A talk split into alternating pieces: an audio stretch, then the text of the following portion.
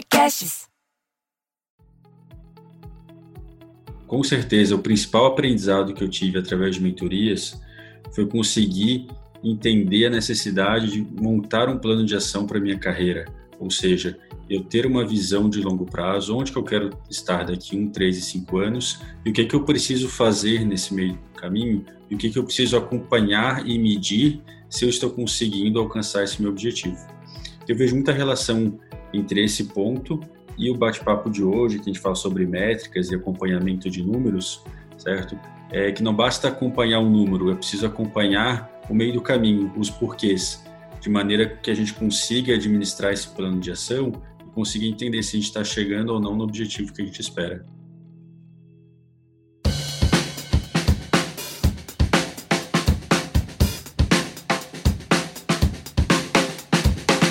Olá, bem-vindos ao podcast Linha de Frente.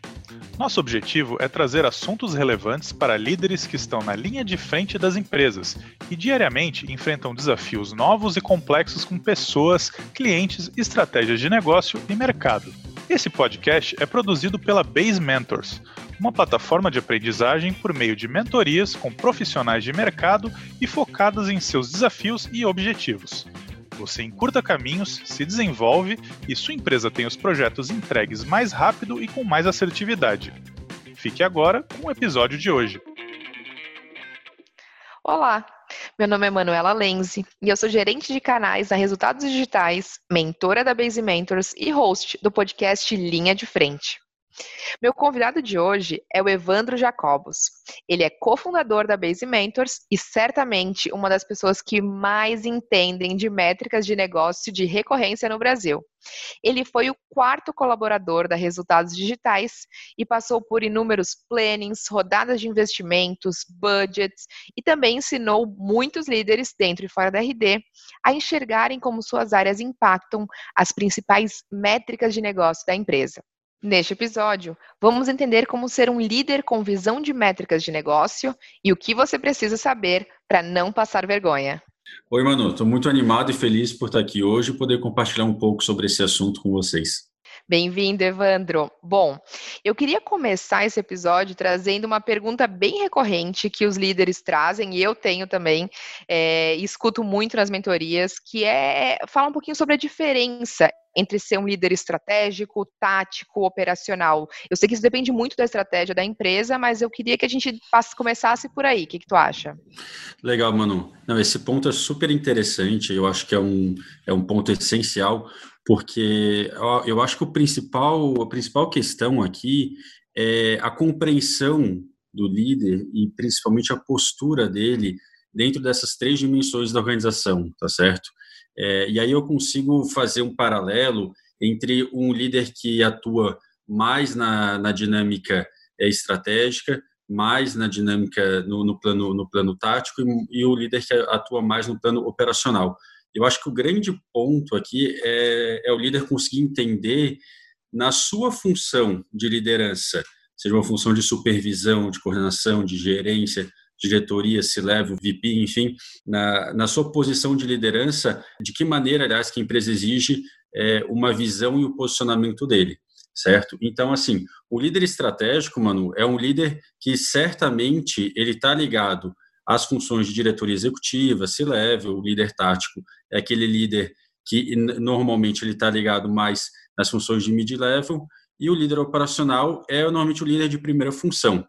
Só que eu falo assim, é, é muito importante a gente trazer esse ponto e que esse ponto não é exclusivo, certo? Então, não é uma exclusividade do líder que é coordenador, supervisor, ter uma visão somente operacional, certo? É importante ele ter as três visões do negócio e entender como que o negócio atua nessas três dimensões, mas é importante ele também entender o que, que a empresa exige dele, o que, que a empresa, na verdade, precisa dele para que a empresa consiga alcançar os seus objetivos certo? Então, um líder operacional é o líder que está ligado muito com a tocada do dia a dia, né? Que está ligado muito com os colaboradores, com as métricas que a gente vai conversar mais para frente, as métricas que são lead indicators, certo? O líder tático é o líder que está no meio do sanduíche, está ali entre o coordenador, o gerente, o diretor, depende muito da composição de cada empresa. É um líder que tem a função de puxar a estratégia e botar na prática é quem recebe os projetos no colo, normalmente a empresa fala,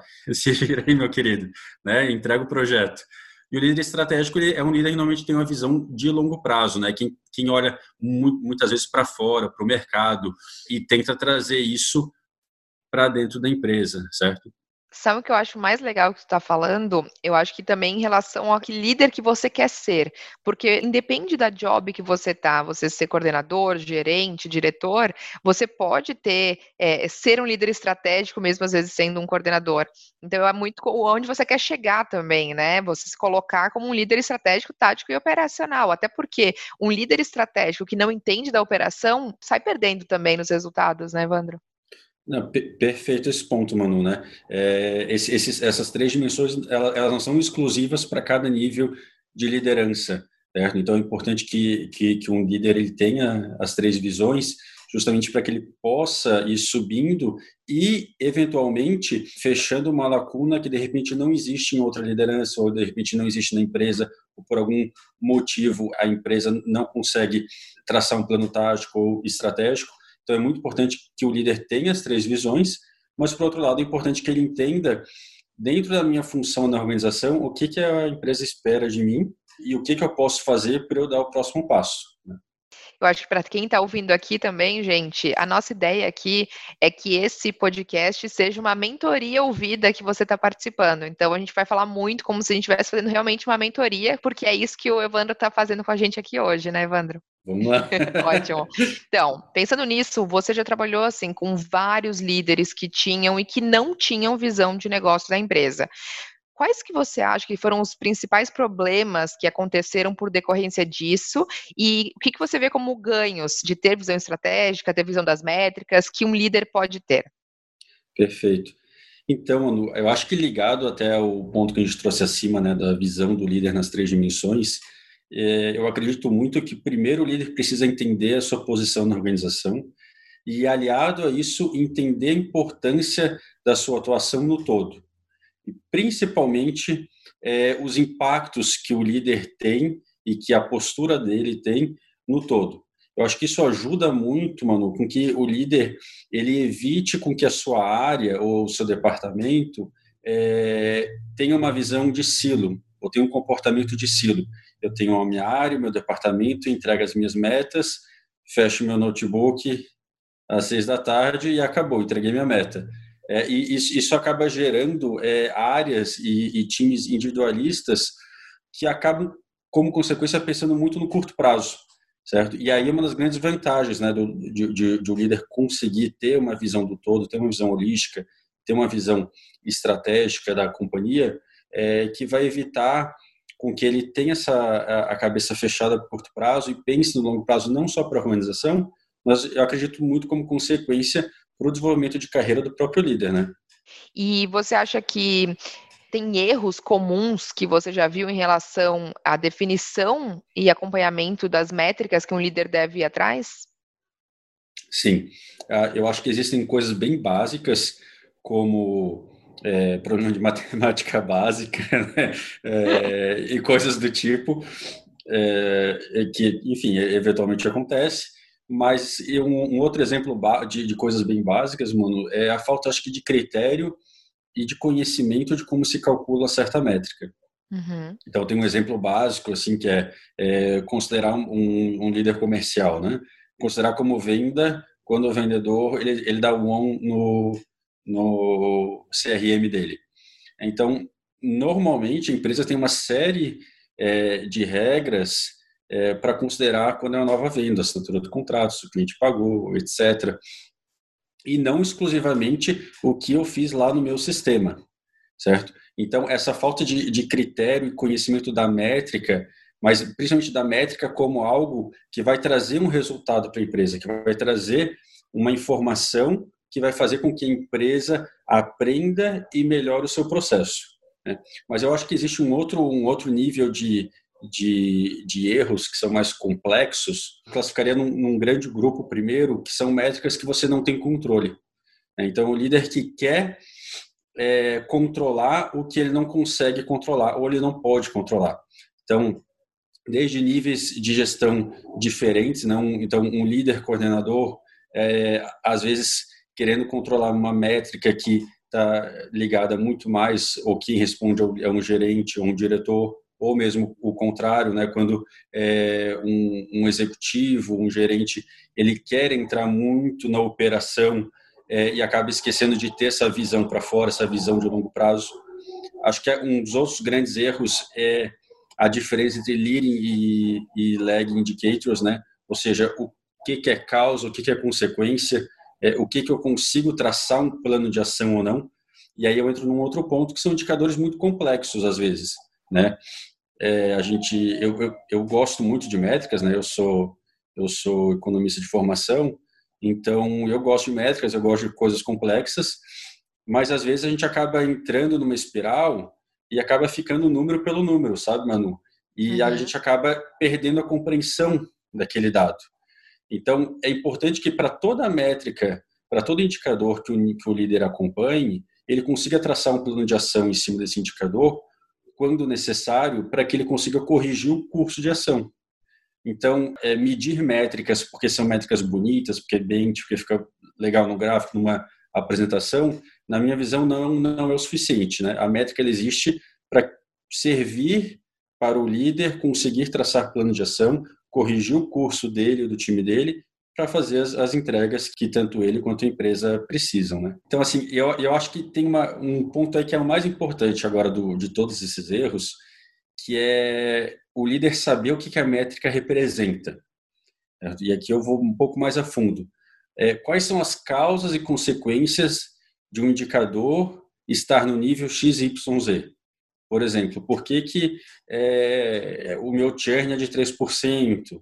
É, minha taxa de conversão é de 30%. É, mas isso é bom, isso é ruim? E além de ser bom ou ruim, é, o que que faz esse indicador estar em 30%, o churn está em 2, 3%? Quais são as causas atrás disso? Porque são as causas atrás disso que vão permitir com que eu atue de fato na vida real e, e faça as correções que, que o negócio precisa para que essa, essa, esse número é, diminua ou aumente ou chegue num nível ótimo. Sabe, Evandro, em algumas mentorias que eu dou, aparece muito esse problema de é, ter visão estratégica, entender as métricas da empresa. E algumas sugestões que eu dou, eu queria ver a tua opinião também, é, primeiro, você começar a ler todos os reportes que você tem disponível ou que fazem sentido para a empresa, que não sejam só os reportes que você faz, os reportes de outros líderes também, outro de outras áreas, para você começar a ter esse entendimento. E o segundo é sentar com quem sabe e pedir para essa pessoa compartilhar um pouco de conhecimento. Acho que a gente já fez isso muito juntos e foi uma evolução muito boa para o meu conhecimento sobre métricas de negócio. Acho que a ideia também é, da gente estar tá trazendo isso no, nesse podcast é mostrar que tem caminhos que não são super complexos. Você não precisa ser é, formado em economia como você para entender as métricas. Eu sou jornalista, por exemplo, e ainda assim tenho conhecimento das métricas. Eu acho que esses dois caminhos podem ajudar bastante, né? Sim, um conhecimento exemplar, aliás, mano. Eu acho que isso é excelente, é, principalmente o, os profissionais conseguirem se apoiar é, em outros profissionais de referência dentro da própria empresa, né? Então, utilizar a, a, a, as skills e, e, as especialidades que já existem em outros colaboradores é, e tudo que a empresa oferece para que o líder consiga suprir essa demanda, né? E consiga se desenvolver e entender mais a fundo, é, principalmente o que que a minha ação interfere na ação da empresa, né? Ou melhor, entender o caminho inverso. Por que, que a empresa quer que eu faça isso? Por que a empresa quer que eu entregue este número X e não o número Y?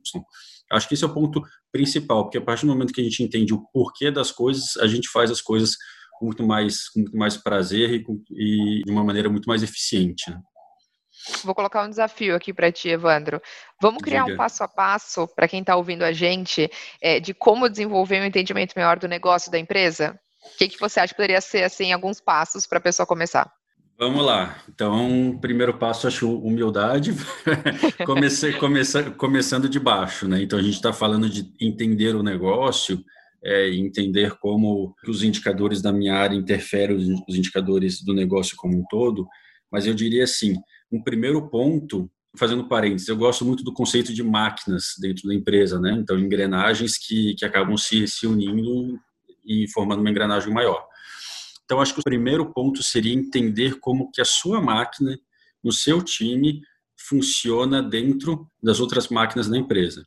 Então, você precisa primeiro entender muito bem a sua máquina. Tá? E, é, e esse ponto também é importante justamente para você acho que não é o título do podcast, né, para você não passar vergonha, mas para você uhum. não passar vergonha com seus liderados, inclusive, né, porque muitas vezes os liderados estão entendendo ali os indicadores e o líder viaja um pouco na, na maionese, né. Então entender muito bem como que a sua máquina funciona, acho que é o, é o primeiro ponto. E aí a gente vai escalando, né, uma escadinha. Entender como que a sua máquina vai interferir nas outras máquinas, principalmente as máquinas pares, né, a área de vendas influencia na área de marketing, influencia na área de pós-venda, o CS, influencia na área de produto e por aí vai. Um terceiro ponto, e aí eu entro um pouco mais no conceito financeiro aqui, entender como que a sua máquina interfere na DRE da empresa, ou seja, no resultado financeiro da empresa. E um último ponto, entender como que a sua máquina interfere nos demais indicadores estratégicos da companhia. CAC, LTV, no próprio valuation da companhia e por aí vai. Então eu traçaria essa escadinha, primeiro a sua máquina, depois a sua máquina com as outras, depois a DRE, resultado financeiro e no final em todos os indicadores estratégicos. Faz sentido, uma escadinha ali para a gente acompanhar. E eu queria agora, Evandro, trazer um case para a gente poder discutir. É, é, bem comum em planejamento de orçamento a gente ver cortes, né, ao longo do planejamento. Você vai lá, você faz um plano super bacana, e a controladoria da empresa diz que você precisa cortar aquele orçamento em 50%. Eu sei que você já foi o cara que fazia esses cortes, então eu queria que você desse dicas para os líderes como que eles podem conseguir negociar melhor budget na área. É engraçado esse ponto, eu já fui apelidado de Evandro de Tesoura, né? é, a gente fica com uma fama ruim.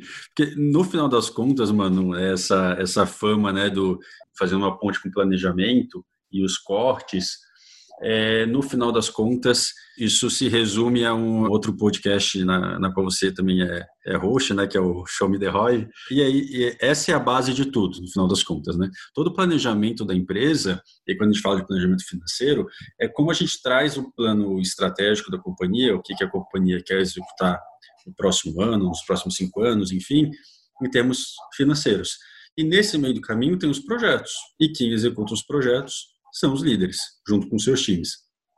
Ou seja, são os responsáveis, mediante a companhia, de, de, de trazer o resultado dos projetos. Só que, junto com os projetos, vêm os recursos. Quando um líder ele solicita esses recursos, é, ele tem que mostrar para a empresa que o que ele precisa de recurso financeiro, de pessoas, etc., é, é um recurso que vai ser muito bem utilizado.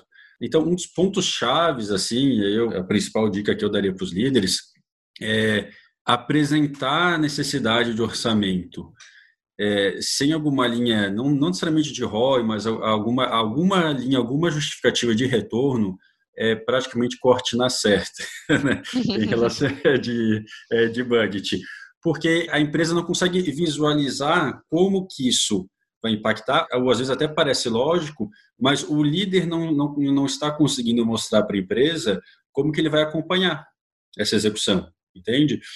É, se o líder não consegue trazer de maneira lógica consistente, olha, eu vou gastar é, tantos mil reais nisso, nessa ferramenta, nesse projeto, terceirando serviço, contratando X pessoas, e eu vou entregar esse resultado. Entre uma coisa e outra, existem os indicadores que vão mostrar se esses recursos eles estão sendo bem utilizados para gerar esse resultado. E aí, acho que a gente faz um merge da, da compreensão toda do, do, do, podcast, que é um dos pontos fundamentais de compreensão do acompanhamento dos indicadores por parte dos líderes, é eles conseguirem mostrar para a companhia é, e para o seu time e para si mesmo que eles estão conseguindo, com os recursos que a companhia oferece para eles, executar os resultados esperados. E, caso não consiga, ele consegue traçar os planos de ação para otimizar os recursos ou mudar o resultado, mas sempre de uma maneira que tanto o líder e a sua área quanto a empresa eles conseguem prever isso de uma maneira mais, mais segura, não é simplesmente um chute. Né? Queria fazer um meio que ele bate-bola, jogo rápido, sabe? Vou te trazer três áreas mais comuns das empresas e você me diz, é, atrela quais são as principais métricas operacionais ou métricas de negócio, atrelar essas métricas operacionais com métricas de negócio. Pode ser? Vamos lá, aceito o desafio. Bora. Então, área de vendas. Olha, eu não sei se vou trazer os, os, principais, mas vou trazer alguns exemplos que eu, que eu acho interessantes, tá? Então, área de vendas, um exemplo aí de métrica operacional, as taxas de conversão dentro do funil de vendas, né? E como que isso impacta no negócio. A otimização das taxas de conversão, das etapas do funil de vendas, elas acabam trazendo mais vendas, mais NMRR, ou mais novas receitas, é, vai aumentar a receita no longo prazo da empresa, vai aumentar a taxa de crescimento da empresa e, consequentemente, vai aumentar o valuation da empresa. Ótimo. Próximo, então, marketing. Olha, marketing, eu diria também as taxas de conversão no funil, mas é, acho que entrando aí na, na, otimização de recursos, eu entraria na, na questão dos custos de marketing, principalmente os custos para gerar o MQL, para gerar um SAL ou mesmo uma OP, e faria a relação disso entre o CAC, o custo de aquisição de clientes, e uma métrica que é bem, bem batida no, em business de recorrência, que é o LTV CAC, e que também tem uma correlação bem forte com, com a sustentabilidade do negócio e com o valuation da companhia. E para a gente fechar ali a, as áreas de atendimento. Então, atendimento, CS, né, suporte, pós-venda, eu acredito muito em métricas de retenção e engajamento, principalmente métricas de engajamento, as métricas mais, mais operacionais, que demonstram como que realmente o cliente é, está usando e em qual nível o cliente está usando o serviço ou produto é, da sua empresa.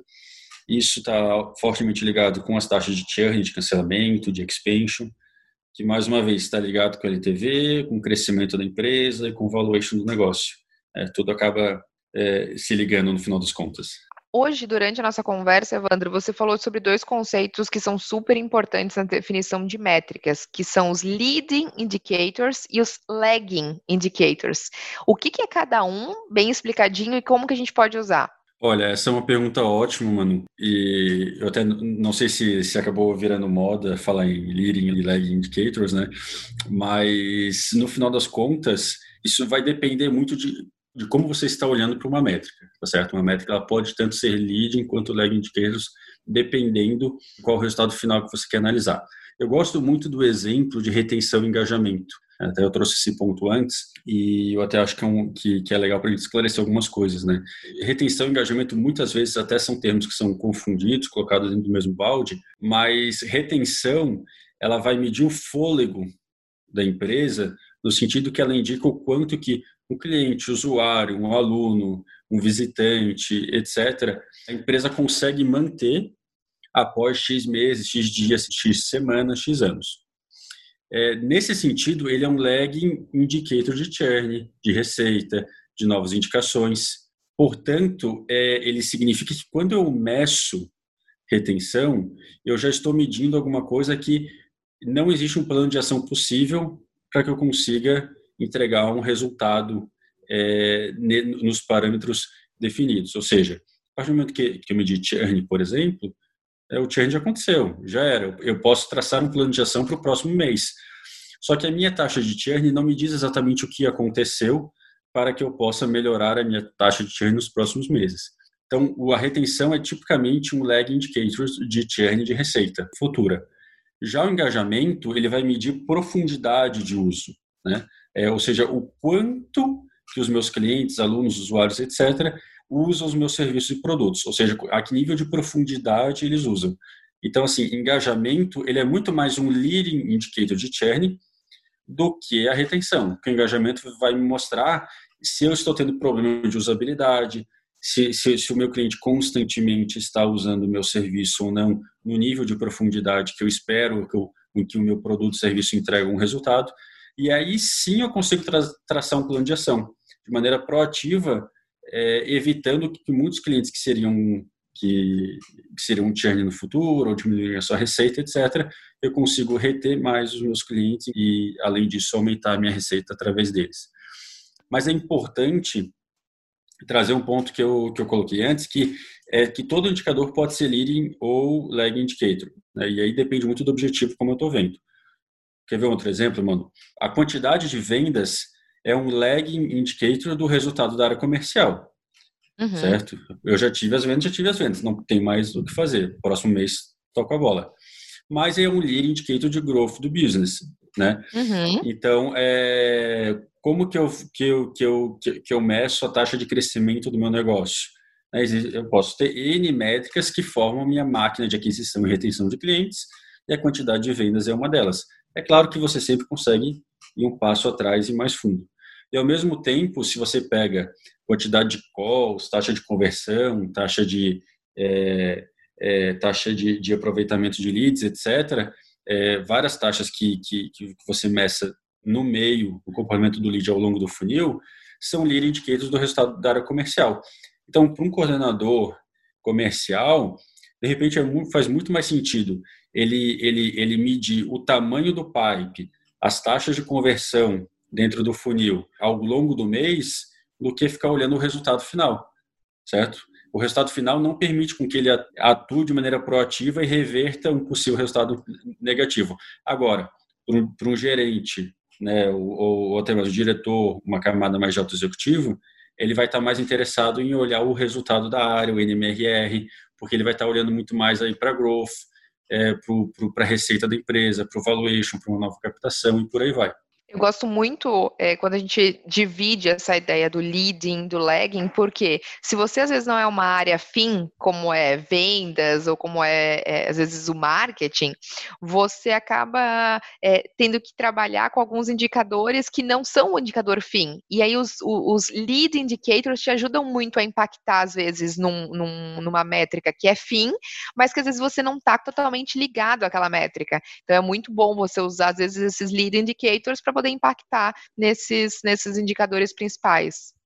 Sim, é, eu, eu na, na, minha visão é até essencial na medida que, é, que um líder precisa ter controle da máquina que ele gerencia, certo?